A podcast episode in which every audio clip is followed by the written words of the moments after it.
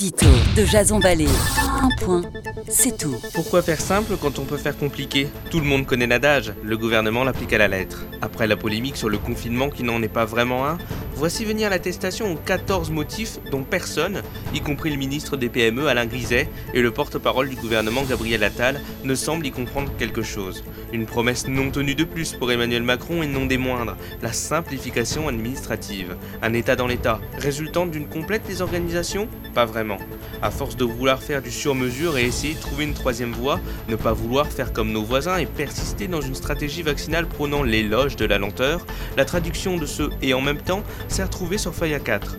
Si les ordres donnés au sommet ne sont pas clairs, les consignes appliquées sur le terrain le sont d'autant moins.